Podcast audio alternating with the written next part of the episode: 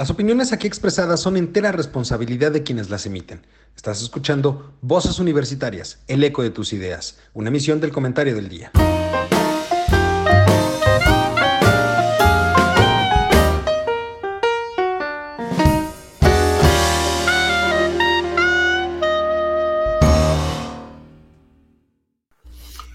Hola, ¿qué tal mi querido público culto y conocedor?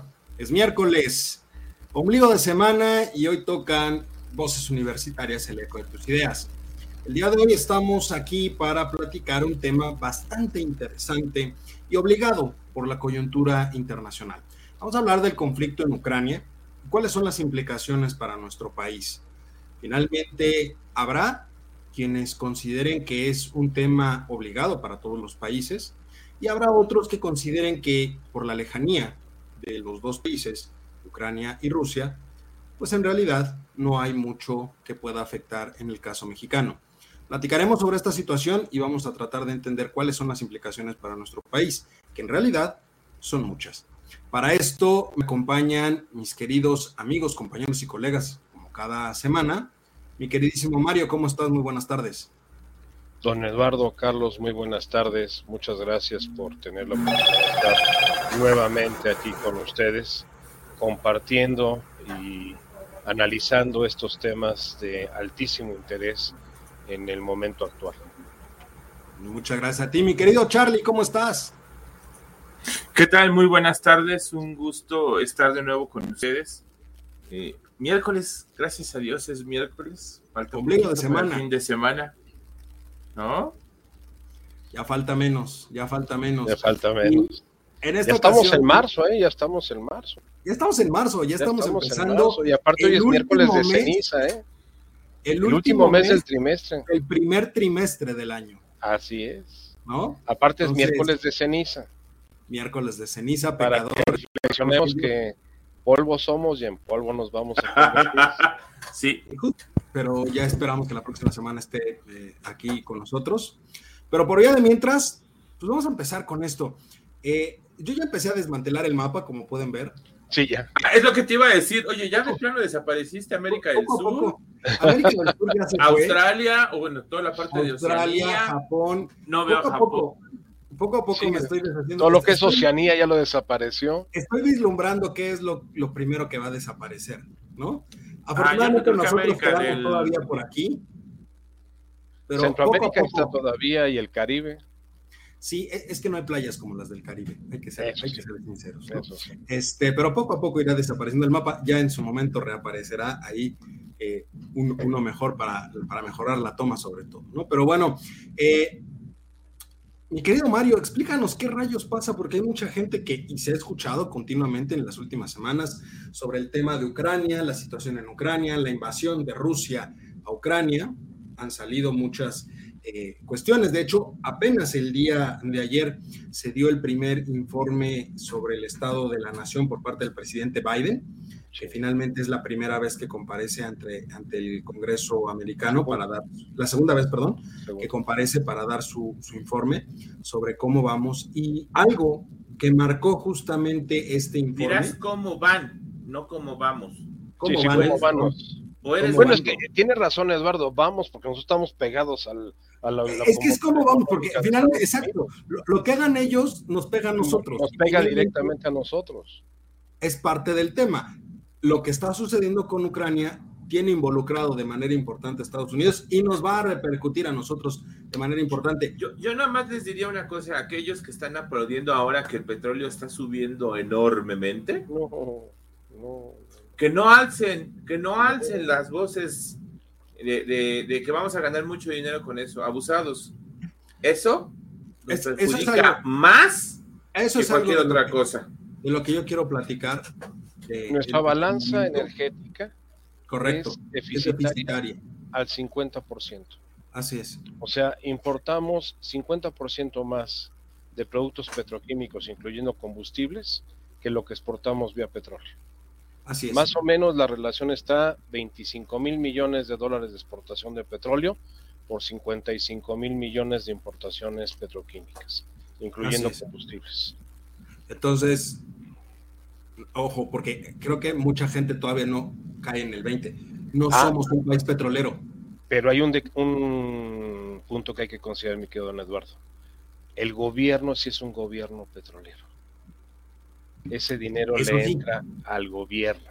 Y los combustibles y prácticamente, los pagamos el mercado.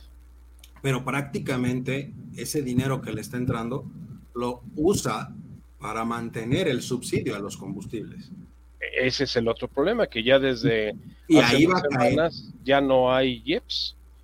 Desde hace dos semanas se suspendió el cobro del IEPS en, este, en gasolinas para poderlas mantener en el rango que están ahorita. Y ahí es en donde va a entrar el problema, porque si subsidian, el golpe para las finanzas públicas va a ser impresionante.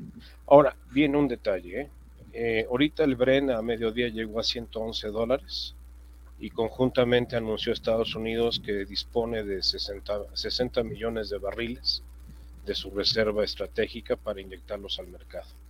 Y curiosamente, están analizando que pues, se portó bien, que ha hecho las cosas que tenía que hacer y que pues le van a autorizar que vuelva otra vez a entrar al mercado petrolero. Entonces, ¿qué es lo que está haciendo Estados Unidos en esta guerra, vamos a decir, geoeconómica que tiene con, Rusia? Es empezar a habilitar eh, con Medio Oriente en el mediano plazo, no en el corto plazo. O sea, en las próximas semanas eh, es la solución de las reservas estratégicas de Estados Unidos. Pero en el mediano plazo, Medio Oriente va a empezar a sustituir el, este, el excedente de petróleo que está necesitando el mercado internacional. Pero ojo, ahí el problema está en el gas, ¿eh? El problema está en el gas. Eso es justo. Pero también, ojo, entran a jugar, entran a, entran a jugar un papel importante Irán y Arabia Saudita. Ah, claro. finalmente ellos pueden darle la vuelta a los intentos de Estados Unidos por estabilizar el mercado petrolero, ya, sea, haciendo que bajen los precios o haciendo que se disparen los precios. Dependiendo la OPEP sigue funcionando como debe de ser. Sí, por supuesto. sí la, OPEP, sigue siendo el, cartel de los eh, países productores y exportadores de petróleo, pero mira, yo te diría que ahorita el mundo en general se va a alinear tanto con la Comunidad Económica Europea que representa la OTAN, y con Estados Unidos. Y la razón no es ni Estados Unidos ni la Unión Europea, es que China ya se desligó de Estados Unidos, perdón, de, de Rusia. Y esto está dándole fuerza al bloqueo económico a nivel internacional. pero, ¿por qué, fue el anuncio? pero, a ver, entonces, a ver, pero, pero se abstuvo en la votación China. Ah, sí, no, no, no, no. O sea, y ojo, no puede, no puede decir, India también se abstuvo. Sí, o sea, eh, se están manteniendo al margen. Ni apoyo a Rusia, ni estoy a favor de Estados Unidos.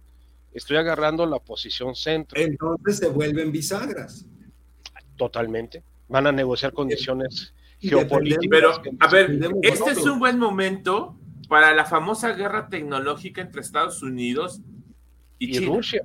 No, y Rusia. China, tecnológica. La bronca que traen entre eh, China y Estados Unidos por el 5G, la bronca que traen por sus bloqueos económicos, por el bloqueo de tecnología, por el cierre de plataformas para empresas como Huawei, como este, todas esas empresas chinas, todo ese bloqueo, este es el momento. Este es el momento para, para, para que China gane. Sí, claro, ya se puso. Pero, es que, mira, pero ojo, de los dos extremos, de los dos extremos, ¿qué está haciendo China? Ni estoy aquí, ni estoy acá. Pero también hay que, Díganme por qué me voy a a un lado a otro.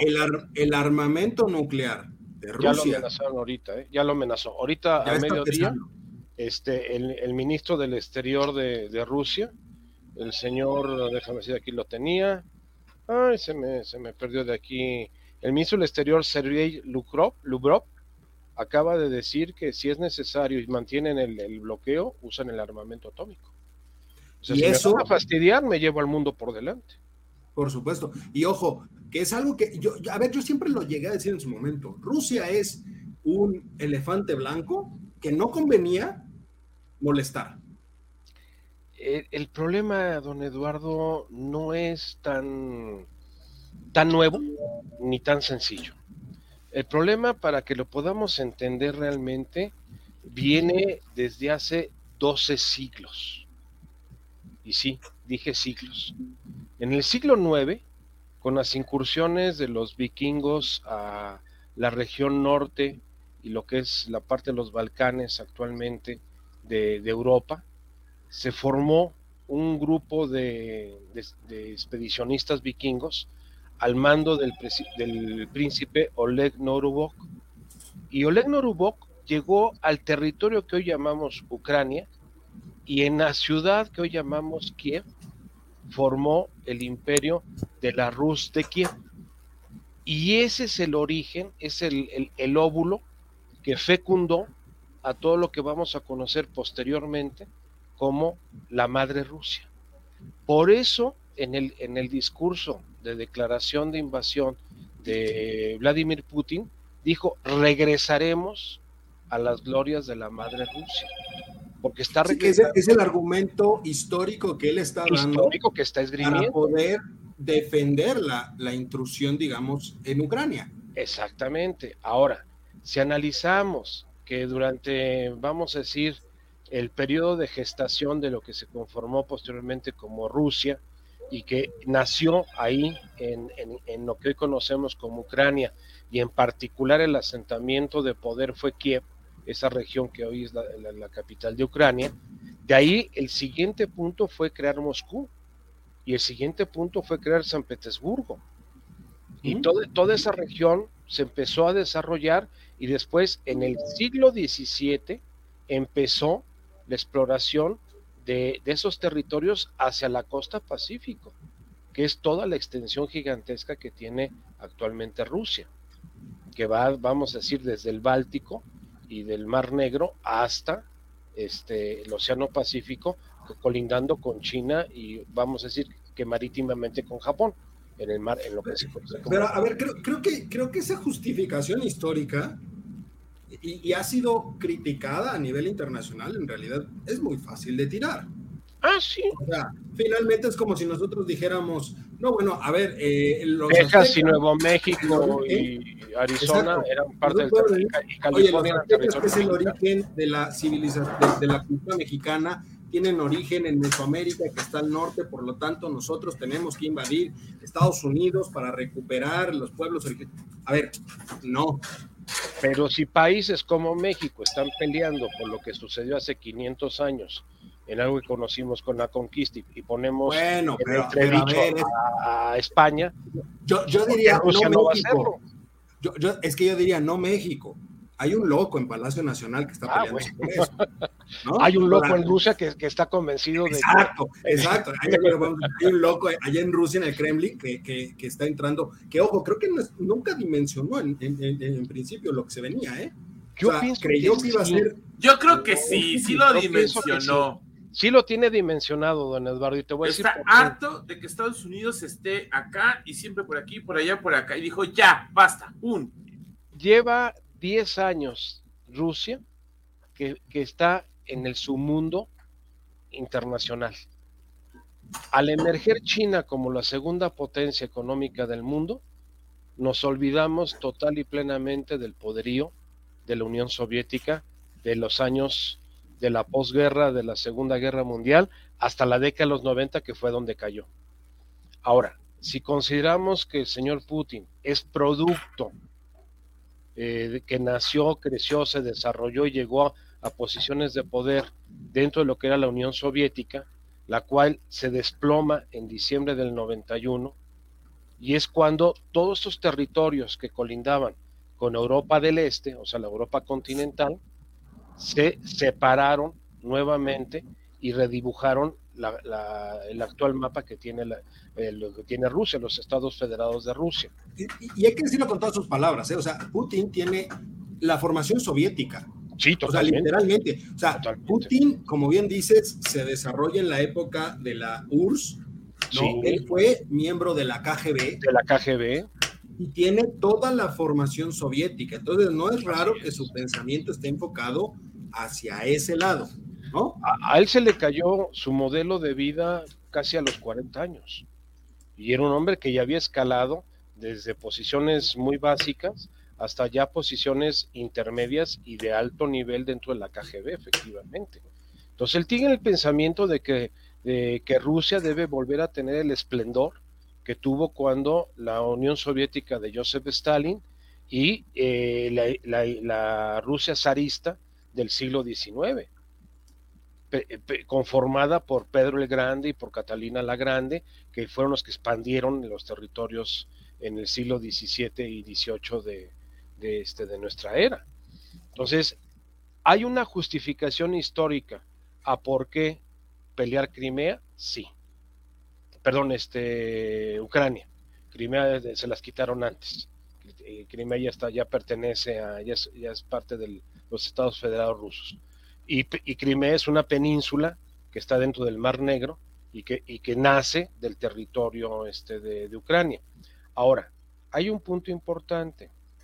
En la declaración de, Putin a mí me llamaba mucho la atención que hablaba del neonazismo y de desnacionalizar a, este, a, Ucrania. Bueno, de qué se trata esto? Bueno, lo que sucede es que a raíz de la caída de, la Unión Soviética, eh, Ucrania se dividió, se polarizó, fenómeno que estamos muy familiarizados últimamente en este país entre los que querían una Ucrania independiente y los que querían seguir siendo parte de eh, la Federación Rusa. Por eso es un, argumento que se dio también muy al inicio del conflicto, porque se decía, bueno, a ver, si hay una gran polarización dentro de Ucrania, donde hay, decían en su momento, 50% de la población que quiere volver a pertenecer a Rusia y 50% de la población que quiere mantenerse como un Estado independiente. Entonces, uno de los primeros argumentos que se dijo es, bueno, si hay rusos que solicitan el apoyo a Rusia, pues no se les puede negar y se tendría que entrar, ¿no? Así es. Ahora, ¿de dónde viene este sentimiento de riesgo con Ucrania a que se una a la OTAN si permitieron que, Lituania, Estonia, y, Lenonia este, se, afiliaran a la OTAN sin ningún problema y también son frontera en la parte norte con, el territorio ruso. ¿Por qué Ucrania hay esa resistencia tan fuerte? Porque en la Segunda Guerra Mundial Ucrania fue la puerta de entrada de la Alemania nazi a la invasión, obviamente catastrófica, a, Rusia, a la Unión Soviética en ese momento. Y entonces de ahí nace esta situación del neonazismo. Hay un personaje que se desarrolló en esos años que se llama Stefan Andronovich Bandera y fue el ícono, de hecho es un héroe nacional en la, cultura ucraniana, fue el héroe nacional que liberó en cierta forma Ucrania, permitiendo el paso de los ejércitos alemanes, de los ejércitos de, del Partido Nacional Socialista, de los nazis, hacia la invasión a Rusia. ¿Por qué? Por las condiciones eh, geográficas que tiene Ucrania, que son grandes planicies y que pasas directamente a territorio este, ruso. Y por otro lado, la cercanía de, Kiev hacia, hacia Moscú. Entonces, este personaje fue el que creó, vamos a llamarle, un partido separatista en los años 40, durante la Segunda Guerra Mundial. Esa es la bandera que se ha enarbolado desde el 2014 a la caída del presidente este, Yukhanov, que fue este presidente que acabó, subió al poder en el 2013 y lo bajaron en el 2014. O sea, así a Yukhanov, lo, lo, lo bajaron este, en un año de, trabajo.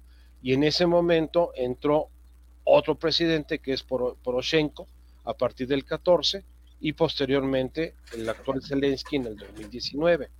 Entonces, esto nos da una relación de que sí hay movimientos separatistas dentro de, Ucrania que están eh, buscando el reunirse nuevamente con este, la, República Federada de, Rusia. Ahora, las regiones que colindan, que hacen eh, frontera al este de, este, de Ucrania, que es Donetsk, Lugoski y Donbass, pues son las que más problemas han tenido con, esta, con este movimiento separatista. Por eso habla del neonazismo Putin y por eso habla de, eh, quitar, destruir todo el concepto nazi dentro de Ucrania. Entonces, ahí es donde tenemos la justificación histórica. Ahora, la pregunta sería, ¿por qué Ucrania? Pues creo que Ucrania también representa económicamente un bastión muy importante porque es un productor de carbón, es un productor de gas, es eh, la región donde mejor se desarrolla eh, la energía este, nuclear para producir esta energía eléctrica, es un granero del mundo, es el granero del mundo, de hecho. Aporta el 20% de la producción de granos a nivel mundial. Entonces, es un territorio rico. Además, es tener la posesión del Mar Negro.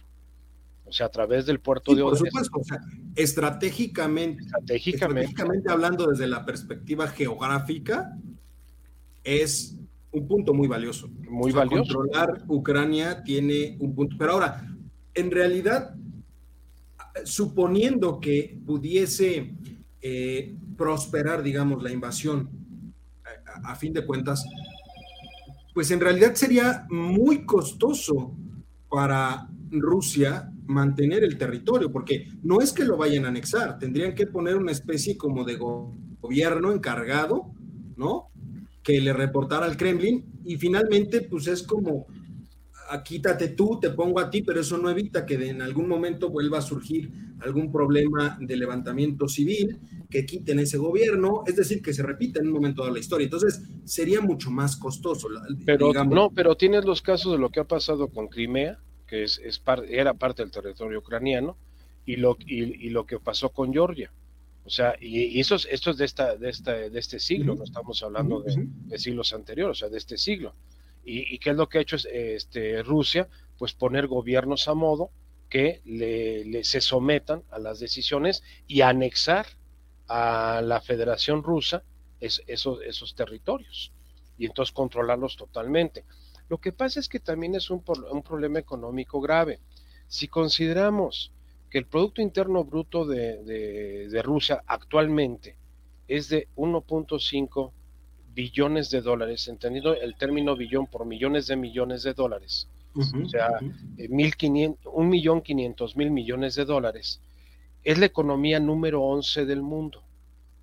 si consideramos que México el año pasado cerramos con 1.1 billones de dólares y somos la economía número 15, pues imagínate lo que representa la economía rusa de 1.5 contra 21 millones, billones de dólares que representa Estados Unidos. O sea, la magnitud económica de Estados Unidos no necesita tanques de guerra, no necesita misiles. Eh, eh, Rusia representa el 7% de la economía de Estados Unidos. Entonces, ahí ahí es donde Estados Unidos está siguiendo una estrategia de que no voy a entrar al terreno de la confrontación bélica. ¿Por qué? Porque sé las consecuencias que esto puede tener. Pero si entro a la guerra. Y además están, hay que aclararlo, además están muy golpeados todavía de la salida de Afganistán. O sea, déjate, más que de la salida de Afganistán, yo diría el problema de polarización que también tiene en este momento Estados Unidos. Sí, por supuesto. Hay varios analistas que hablan que Estados Unidos está un tris de una guerra civil como la que vivieron en el siglo XIX. ¿Por qué? Porque la gente está muy polarizada también en Estados Unidos. Está muy polarizada, que ojo, no ha ayudado, más bien, ha hecho de polvorín Donald Trump. Ah, claro. y, ha, sido lo que ha encendido. Que finalmente era normal, si él tenía, él se quedó con el 50% de la votación. De la votación. Entonces, fácilmente puede movilizar ese 50% y generar la polarización. Y es una polarización que ha llevado ya al nivel internacional en este tema porque finalmente Estados Unidos se sigue poniendo en la típica eh, postura que tuvo o ha tenido después, inclusive desde la Segunda Guerra Mundial, al término de la Segunda Guerra Mundial, de decir, vamos a trabajar por bandos, o estás conmigo o estás contra mí. Estás contra mí. Entonces, finalmente, eso también ha reconfigurado la situación internacional, ha llevado a que las votaciones Estados Unidos presione para poder hacer los bloqueos contra Rusia, pero inclusive por esa situación ha habido países como China o India, que ya lo mencionamos, en donde se han, han llegado a la abstención en el voto, ¿no? Pero aquí entra a jugar, creo yo, también una situación muy interesante, porque se están votando las posibles sanciones a, Rusia. No, ya, están. Las sanciones ya están. El ya, SWIFT ya, se lo suspendieron. Este, hoy se salieron todas las tecnológicas. Apple suspendió sus ventas en el mercado ruso. Google desconectó sus servicios. Este, eh, Facebook también se salió de, operatividad en, Rusia. O sea, lo están aislando. Ahora. Pero a ver, finalmente, las sanciones, por ejemplo, o sea, porque creo que se ha dado a nivel internacional dos discursos. El discurso que se da en el Consejo de Seguridad, donde prácticamente todos los aliados de Estados Unidos están votando en la misma línea que Estados Unidos quiere, pero al interior hay un tema de un discurso distinto.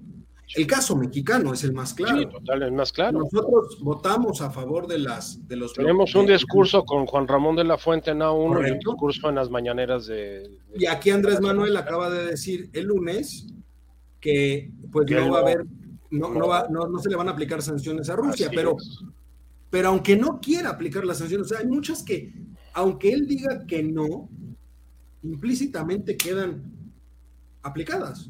Ahora, hay un detalle muy interesante. El primer país eh, de inversión extranjera directa en Rusia es México. Las empresas mexicanas, ¿por qué paró Gruma la semana pasada? Gruma paró plantas la semana pasada por falta de abastecimiento de, de granos. ¿Y de dónde están proviniendo? De una cadena de suministro que viene de allá. Tenemos inversión. Ese es un gran tema porque finalmente la, guerra o el, estallido de esta guerra generó que esas cadenas de suministro de las que tanto hablamos durante el año pasado, que empezaban a recuperarse poco a poco, pararon en seco. la industria manufacturera en Ucrania paró en seco. y eso implica pegarle directamente a la producción de granos, a la producción de energéticos. entonces, industria automotriz, industria automotriz. Y eso finalmente termina afectando a toda, a, toda la economía internacional. Bueno, empresas mexicanas. El, el, tema de inflación. Bimbo, ¿no? Bimbo también paró. Bimbo, Cemex, Bimbo, ¿por qué? Porque es, porque es trigo. Bimbo es trigo, eh, Gruma es maíz y Cemex es cemento. Entonces es piedra caliza. Entonces, y, eran, eran eh, eh, empresas que estaban invertidas en esa región. Y, curiosamente. ojo, el peso de Cemex es importante porque estamos hablando de la cementera más grande del mundo. No, la segunda, la segunda. Holcim es la primera. Ah, perdón, la, segunda cementera más grande. Fue, fue, efectivamente. Fue la primera. Fue la primera. Cuando, absorbió. la crisis del, 2008-2009, ahí donde se, pierde la, el liderazgo. Pero este, Holcim es la número uno que Suiza. Pero aún este, así, estás hablando de la segunda más grande. no, y además desaparecieron la tercera, que era la France. La France que, que aquí conocimos como Cementos Apasco, este, la desaparecieron entre Holcim y Cemex. Esa fue las negociaciones que hizo al final de su vida Lorenzo Zambrano. Por eso estaba en España. Que fue la adquisición de la, de la cementera, lo que lo llevó a ser la primera en ese momento, aunque con una consecuencia financiera interesante, porque tiró el precio de la acción, porque adquirieron activos y pasivos al mismo tiempo. Lo que pasa es que el modelo de crecimiento de Cemex se basó en una estrategia financiera de inversionistas, no de socios. Entonces, Cemex financiaba todo su crecimiento y su inversión en activos de operación a través de bonos de deuda. Entonces, llegó un momento en el 2008 que dos, eh, cuatro quintas partes de su capital de trabajo estaban en bonos de deuda y solamente una quinta parte del capital de trabajo estaba en recursos de accionistas. Cuando viene la crisis del 2008, ¿qué es lo que sucede? Viene el fenómeno de devuélveme mi dinero. ¿Por qué? Porque no creo en el sistema financiero. Fue la, la crisis de, de, Lehman Brothers y de todo lo que vivimos 2008-2009. Cemex no puede devolver el dinero porque tenía proyectado solamente pagar el servicio de la deuda. ¿Y qué le pasa a Cemex? Se le vienen encima los, los, tenedores de deuda. El vencimiento de los propios instrumentos. ¿Y qué es lo que tiene que hacer? Vender Rinco, que era la, la, la, inversión que acababa de hacer en Australia, tiene que venderle Rinco a Holcim y Cemex había desembolsado 16 mil millones de dólares y la vende por 9 mil para tener liquidez y poder enfrentar el... Pero aún así mantuvo el precio ah, de la acción. Y, o sea, porque se desplomó, luego repuntó. Y le costó cinco años, le costó cinco años el poder estabilizar financieramente a Cemex. O sea, Pero bueno, eh, a ver, aprovechando ese tema, justamente es una afectación directa a intereses mexicanos. Ah, claro. Televisa, Televisa también tiene inversiones muy fuertes en Rusia. Entonces, ¿por qué carajos no sancionar a Rusia si están haciendo afectaciones a intereses mexicanos. Te voy a decir por la simple y llana razón de que el presidente no le interesa lo que no sea de su injerencia. O sea, el, señor que tenemos en, en, Palacio Nacional, que se llama presidente de los Estados Unidos mexicanos, ve por sus intereses políticos electorales ni siquiera políticos de gobierno. Hasta para eso es bruto. A, ver, Lalo, eh, anunciar el día de ayer que cancela las, las, escuelas de tiempo completo para ponerle, para poderle eh, poner baños y, agua al resto de las escuelas y dejas a tres millones y medio de niños sin, sin el servicio de escuela de tiempo eh, completo. Es que no, me, queda claro que eso es de un orate, y, lo he dicho varias veces, es un orate. Pero hasta para, para cálculos políticos es, bruto, porque finalmente un, un gran promotor de una ganancia política, pues es la defensa de los intereses nacionales, de los intereses mexicanos. Eso lo haría un presidente con las características de Joe Biden, que ya nos mandó al embajador, ya nos mandó al secretario de Estado. Sí, ya tuvimos a toda la Corte Celestial. A, toda la Corte Celestial para que le digan que se ubique. ¿Por qué? Porque están las empresas norteamericanas. Tienes razón, o sea, a ver, tienen razón. Eh, me, disculpo porque ¿qué podría yo esperar de un gobierno donde todos los países están hablando de la eh, prohibición del uso del espacio aéreo por este eh, de, sus países, de sus países rusas, y aquí sale el imbécil de Torruco a darle la bienvenida a una empresa rusa que va a empezar a volar. O sea. Que porque el turismo es este, una función diplomática que une a los países. Esa fue su, O sea, recibimos Aeroflot con los brazos abiertos porque es una forma de mitigar este, diplomáticamente la, la situación que tenemos.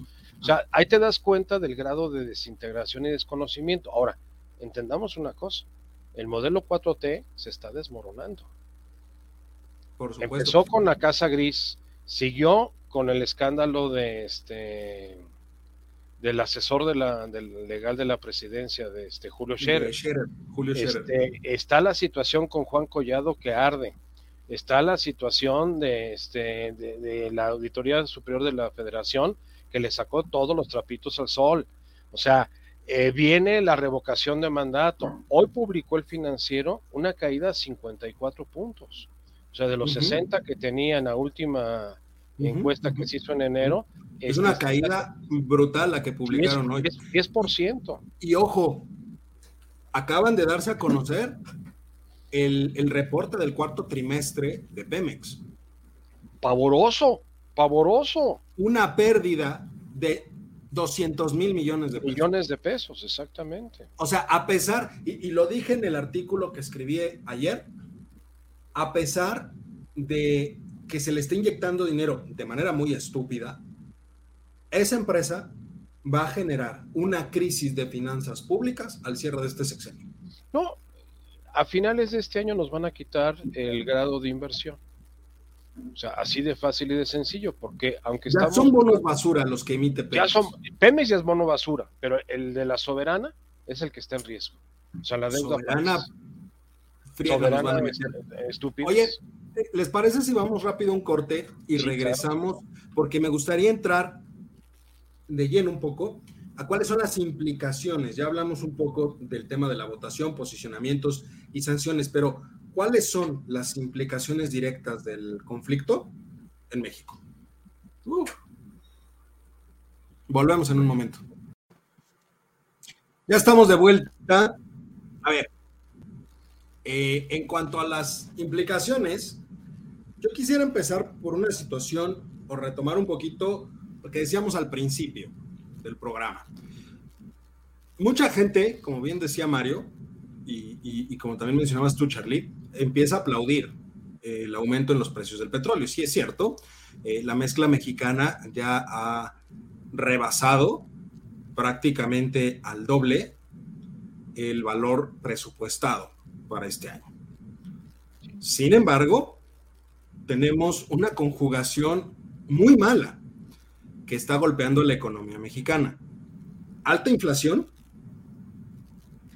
altos precios energéticos, porque como lo mencionábamos, tenemos una balanza comercial deficitaria, una balanza energética deficitaria. Importamos más combustibles de los que exportamos. Por lo tanto, el aumento del precio del petróleo nos encarece el precio de las gasolinas, lo cual genera una presión inflacionaria al interior del país, más las presiones inflacionarias de fuera del país. Esto ya llevó de entrada a que en el reciente informe del Banco de México, el primero hecho por la nueva gobernadora, ya se modificaran dos indicadores importantes. El nivel inflacionario al cierre del año, que ellos ya pronosticaban que iba a estar cercano al 3%, ya lo volvieron a elevar al 4%, y el crecimiento económico del 3.5 ya bajó al 2.4. Es decir, ya se empieza a ver ahí una situación interesante. Estamos en medio de un sexenio donde no ha habido crecimiento, o sea, aunque el año pasado se creció al, 6, al 5%, perdón, eh, las caídas que tuvimos el año anterior y el nulo crecimiento del primer año de gobierno, pues ha hecho que estemos en una situación económica muy precaria hay riesgos y ya se habla de riesgos de la famosa estanflación a nivel internacional, no solamente en México, sino a nivel internacional, que es estancamiento económico con altos niveles de inflación. Lo cual está generando que esas cadenas de suministro de las cuales hablábamos impacten de manera directa. Entonces, como quien dice, nos están acomodando la de Dios Padre económicamente hablando.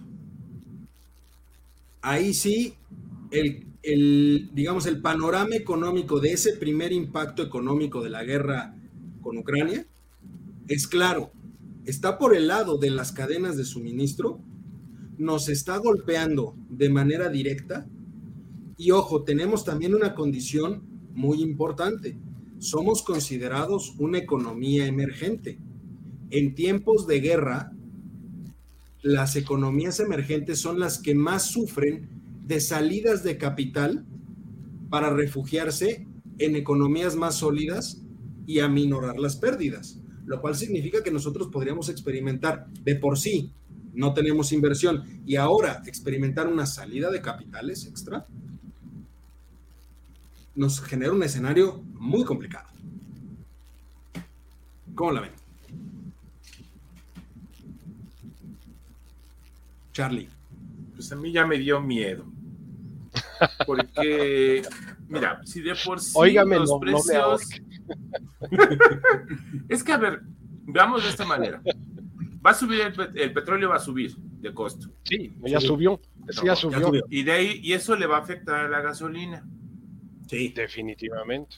Bueno, las cadenas de suministro de todos los bienes se mueven de van a gasolina. ¿no? claro. Entonces van a subir esos precios de, movimientos, ¿no? Sí, no, no pensemos que los que tienen coche son los que van a pagar eso. No, no, no, no, porque esto es para todos, es parejo. El que usa metro, el que usa camión, el metrobús, todo. Ah, bueno, ahí te va, porque los que tienen un transporte público, pues no van a estar ganando lo mismo, porque hay que meterle más gas, bueno, la misma gasolina, pero más cara. Pero más Entonces van a empezar con que aumento de tarifas. Claro empiezan los aumentos de tarifas y entonces la gente va a tener que pagar esos aumentos de tarifas y entonces ya no te va a alcanzar porque si antes comprabas un kilo de carne, ahora vas a comprar tres cuartos. Si bien te va. Si bien te va. No, pero ¿qué crees? Que ahora resulta que si antes comprabas un kilo por ese mismo precio y como ya subió todo, por obvias razones la carne va a subir, pues ya no vas a poder ni comprar los tres cuartos, te vas a comprar medio kilo de carne. Y eso no solamente es en la carne, en, las verduras, en toda la canasta básica va a empezar a subir. Y los sueldos se van a tener que tratar de mantener porque no va a haber quien pueda pagar un incremento de sueldos a las empresas o a, las personas, ¿no? Y al contrario, entonces, va a haber despidos. Exacto, porque hay que mantener una estabilidad y los empresarios quieren seguir ganando sus mil pesos diarios, pues, es decir, porque no quieren que ganar 900, ellos quieren ganar sus mil pesos diarios. Mil pesos diarios. Ojo, este enero ya se reportó que el nivel de remesas que se obtuvo es menor que el de enero del año pasado. Así es. Hay que recordar que, ah, cómo enarbolaron la llegada de reservas el año pasado, de, de remesas. mil millones de dólares. ¿no? Ahorita ya disminuyeron. ¿Por qué? Pues porque es consecuencia de la guerra en Estados Unidos. Estados Unidos va a dejar de gastar en ese tipo de cosas para metérselo a las sanciones por la guerra con, en Rusia. ¿Qué sucede entonces? Que van a empezar a dejar de llegar el mismo nivel de reserva, se va a empezar a estabilizar a los niveles previos a la pandemia, lo cual significa menos disponibilidad de recurso para cierto sector de la población, lo cual va a generar que también esa pequeña disminución que hubo de la pobreza laboral vuelva a crecer. Porque entonces tienes altos precios que no puedes reajustar vía eh, tienes alto, alto costo de los, de los insumos que no puedes reajustar vía precios al consumidor, porque de por sí está parada la economía, si subes el precio menos van a comprar. Y por el otro lado, los energéticos, meto la mano al fuego si no es que los empieza a subsidiar el gobierno. Porque Andrés Manuel dijo que no iba a permitir que se le fuera el nivel de las gasolinas las manos lo van a tener que subsidiar. La pregunta es de dónde van a sacar el subsidio, Lalo. Si lo subsidian, subsidio? tienen que reajustar el presupuesto, el presupuesto de gasto. De este año se tiene que reajustar. Van a tener que quitar dinero de otros lados para meterlo al subsidio. Y entonces significa que toda la planeación económica de este año se acaba de ir al demonio. Así es. Mira, te doy un dato. Mi pregunta es, ¿alguien sabe dónde está el Benito Juárez Región 4? Andaba perdido en una reunión en Europa. ¿Dónde está el secretario de Hacienda? Andaba perdido en una reunión en Europa y no sale. Si ves, desde que lo nombraron, ¿cuántas veces ha salido a hablar? Ni siquiera en las mañaneras, ni siquiera en las mañanas lo llevan. O sea, es, es un ser eh, totalmente aislado del... Eh, Luis Echeverría dijo, que las, que las finanzas del país se manejaban en los pinos. Ahora te diré que las finanzas del país están manejando en Palacio Nacional y a través de las mañaneras. Y con la señora Vilchis, o sea, para ver quién es quién en las mentiras. No, mira, un dato que para mí es muy preocupante es que la cuesta de enero fue menos inflacionaria que febrero. Febrero está siendo un mes más inflacionario. Sí cuando normalmente febrero empezaba a disminuir el impacto de incrementos de precios en enero. Pero es, normal por el estallido del conflicto. No, no, porque el estallido del conflicto fue hace una semana, Lalo, el día 24. O sea, no, no, eh, todo el mes de. Pero ya había habido tensiones. O sea, ya había habido tensiones. Ah, no, ya veníamos con tensiones desde el año pasado. pero no, no, no, habíamos tenido todavía. las cadenas. Y el incremento en, el petróleo ya venía, o sea, ya, ya, ya traía una dinámica. Pero a lo que voy es que lo que tú decías al principio de tu intervención, eh, estamos entrando en un escenario muy preocupante de esta inflación, estancamiento económico con un proceso inflacionario alto. Y ahora, las variables, por ejemplo, un dato crítico que socialmente va a crear muchos problemas y que está creando ahorita ya problemas. Los créditos que otorgó Infonavit en los últimos años los han dado a veces salario mínimo. Cuando pasamos a la UMA, lo pasaron de salario mínimo a UMA. pero humo está candadada a inflación. La gente que tiene créditos de Infonavit, ¿qué crees? Todo lo que abonó el año pasado a Capital, se lo desplumaron ahorita en el mes de enero, porque le revaluaron la deuda en función de UMAS. y si estás hablando de un 7%, con una tasa de interés del 10, pues estás pagando una, una, una, tasa de interés. Tasa de interés del 12. No, 10, 10. Yo, yo no, 12. Ah, eso fue nuevo, yo todavía tengo del 10. Yo tengo, un crédito de 12. con el 10. Y este, y entonces, por tantito para ti, Carlos. Te fuiste a 20%. Sí, no, no tiene Dime qué hipoteca en el mercado comercial está en 20%. No, si me tienen agarrado, no puedo decir las palabras, pero. Sí, no, no, no. lo que voy a hacer es empezar a pegarle a capitales. no, trata de buscar una, una, una, una recompra de, Pero yo no tengo UMAS, ¿eh? ¿Qué tienes? Tengo este pesos. Entonces no pudo haberte afectado. No, donde me afectaron fueron en intereses reales pagados. Ah, hicieron un ajuste ahí. El año pasado, según yo, para mi declaración anual eran 70 mil pesos. Ah, sí, no, esos te los van a reducir porque el interés real es descontar la tasa de inflación. Ah, pues entonces no puedes deducir el, todo lo que pagas. No, y eso es una estupidez. No, se supone que es como el IJAI, ese es el, ah. este, el rubro que maneja de pérdida y utilidad inflacionaria. Las empresas tienen que generar utilidades por, pérdida de utilidad inflacionaria. Y por ejemplo, si a ti te deben dinero, tienes pérdida inflacionaria.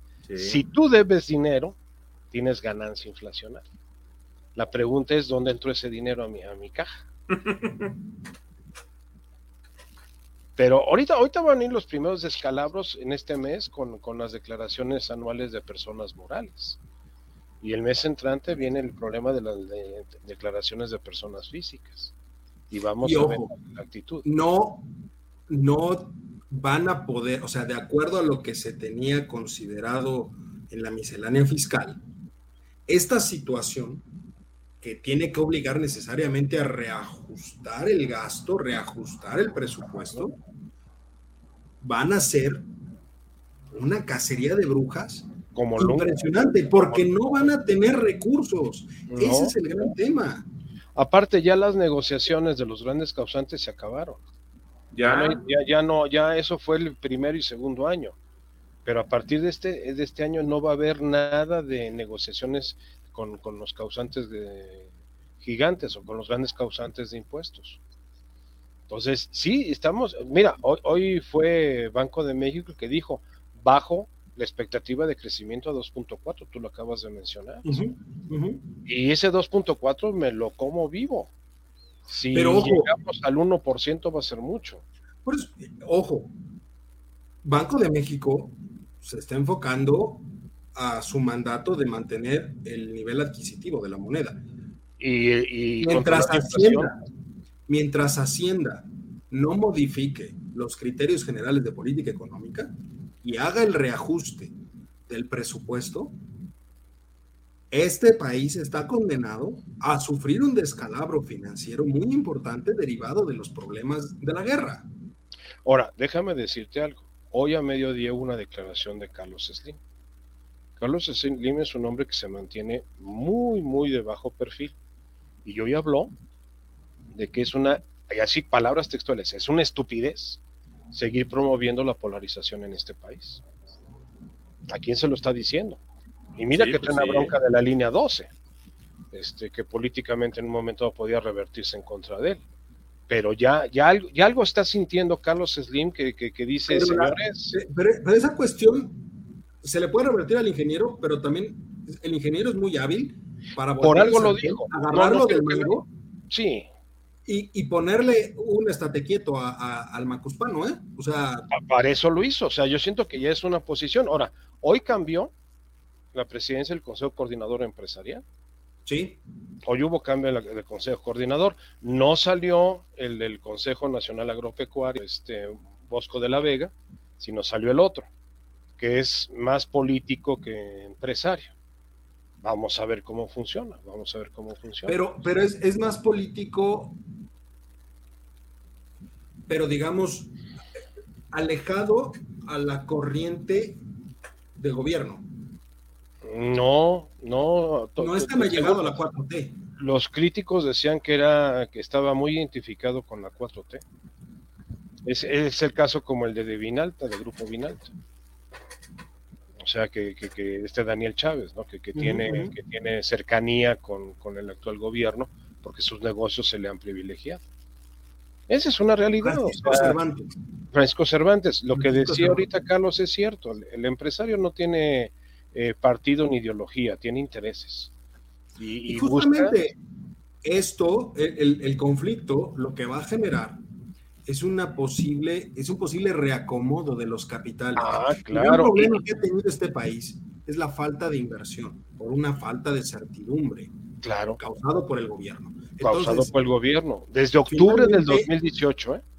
Desde octubre del 2018. Lo que estamos viendo ahorita va a ser un reacomodo cuyo principal eh, promotor es el conflicto.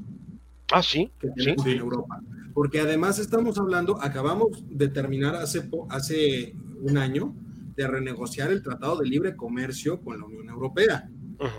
¿Por qué? Porque se buscaba darle una mayor modernidad a ese tratado y permitir una mayor este, eh, comercialización entre eh, el, continente europeo y México.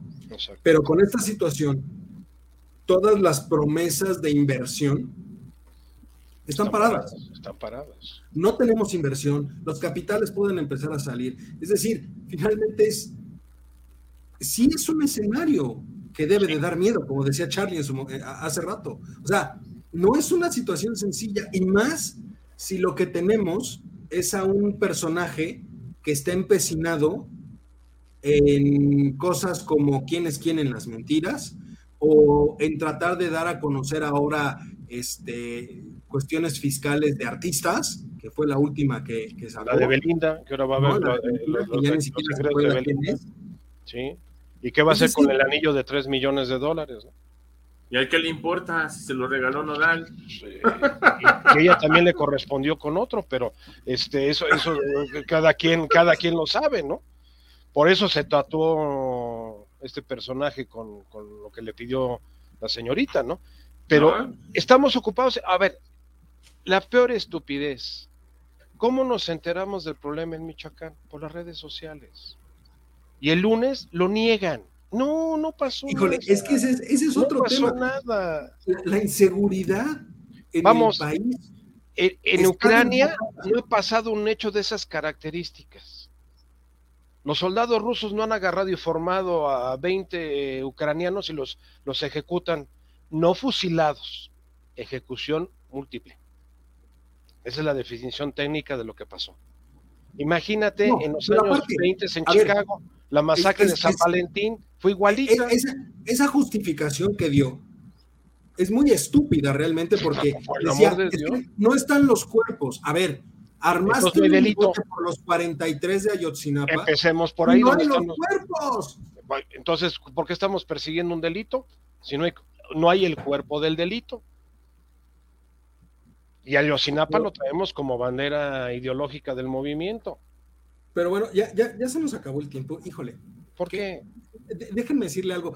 Que me gusta este tipo de, temas, ¿eh? porque polarizan bastante. Ah, sí, claro. Polemizan, polemizan. polemizan. bastante.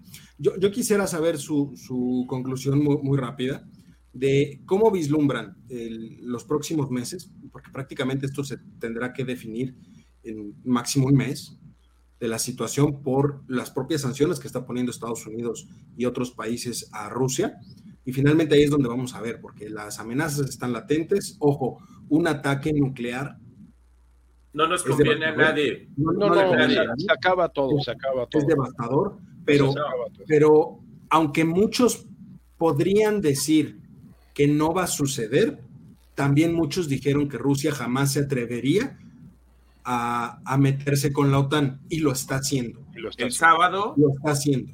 El sábado Putin puso en alerta sus armas nucleares. El sábado. Y hoy a mediodía, hora de nosotros, el canciller ruso dijo que eh, estaban dispuestos a utilizar el armamento atómico si las sanciones continúan. O sea, o me quitan las sanciones o, genero... También ya amenazaron a Suiza y a, Suecia, a Suecia, y, Finlandia. Sí, sí, sí por tratar de, de, incluirse en, la OTAN. Porque son países que no están incluidos en OTAN. O sea, se han mantenido como neutrales. ¿Por qué? Porque son países que en cierta forma están colindantes con lo que es Rusia. Y, a, ver, eh, en la parte del Báltico. está muy lejos Ucrania y Rusia de México, sí, pero estamos muy cerca de Estados Unidos.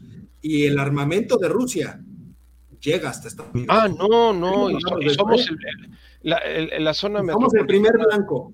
La zona metropolitana del Valle de México desaparece. En el primer ataque desaparecemos. somos el blanco específico, nosotros. Bueno, para ser más exactos, estamos a, ¿eh? Ojo con eso. 10.779 kilómetros.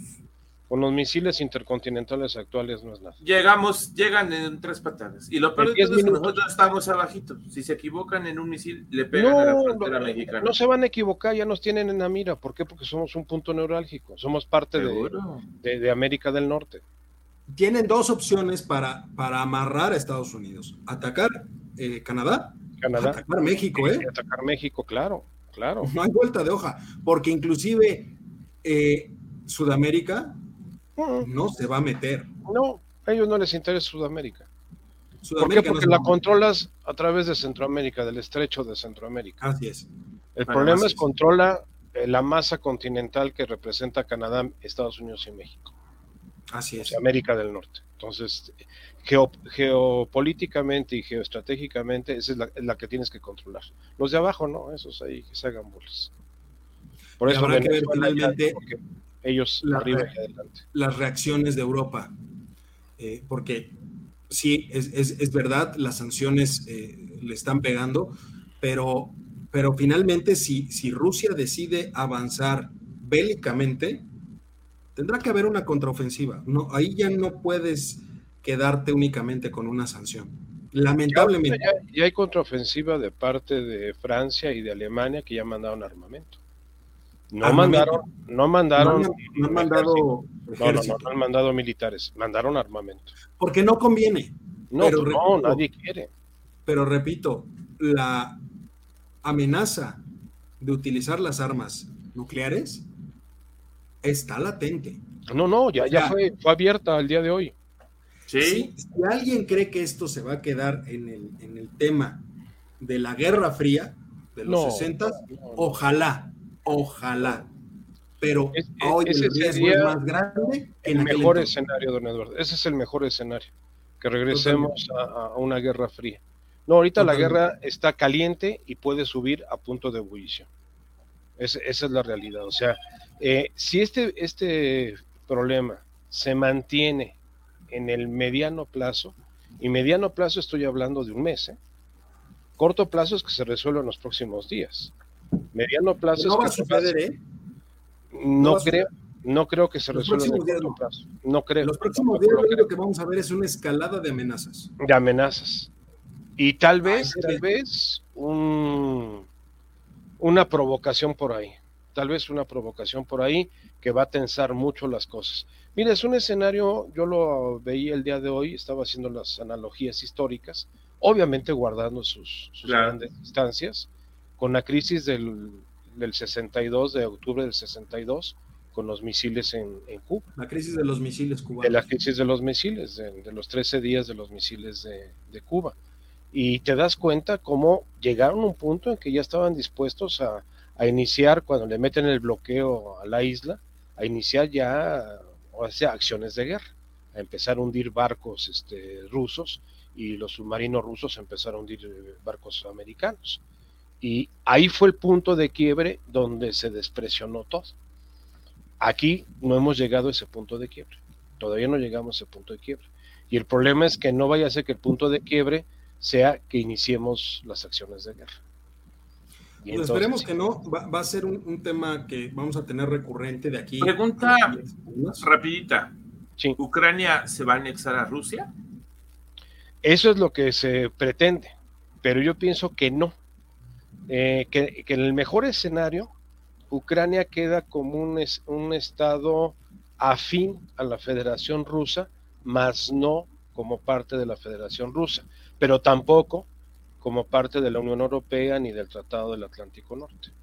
Hay que ver cómo queda esa reconfiguración, porque finalmente... eso, va a ser lo más importante. De cómo termine este conflicto depende el futuro del gobierno en Rusia.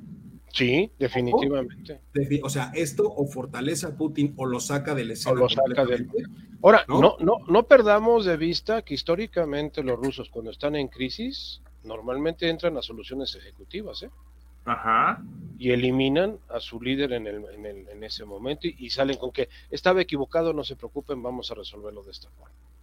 O sea, los rusos. Y es que, ojo, pero, pero eso solamente ha sucedido si es que ven que las están jugando en su contra. Y que, y no, y que la van a perder. Por eso, o, se salen de la apuesta en ese momento o la pierden. Si sienten cierta seguridad, se van como gordo en tobogán, ¿eh? no, no, no, no. Déjame con todo. Así es. Pero bueno, pues vámonos. Muchísimas gracias. Buenísimo el tema de hoy. Este, ya lo retomaremos porque seguramente habrá mucha. Sí, seguramente. durar varias semanas de, las semanas, ¿no? Yo lo único que pido es que no haya bombas nucleares de por medio. Eso es lo que todos pedimos a Dios que nos. es lo único. De ahí en fuera que se agarren a cocolazos, condenar, Ojo, no, nada más las, las, armas nucleares. ¿eh? Hay, hay, que condenar todo, eh, todo acto que todo el genocidio con la vida de las personas. Sí, todo el genocidio humano que está viendo. Yo esperaría que se pudiera dar una salida un poco más diplomática y que no lleguemos a extremos. Porque tanto es lamentable la pérdida de, ucranianos como de soldados rusos. Claro, totalmente. El soldado ruso ¿eh? o sea, y ya Rusia, y, ya Rusia, este, la primera vez en todo lo que va este tiempo, que reconoció que ya ha tenido bajas. Sí, claro.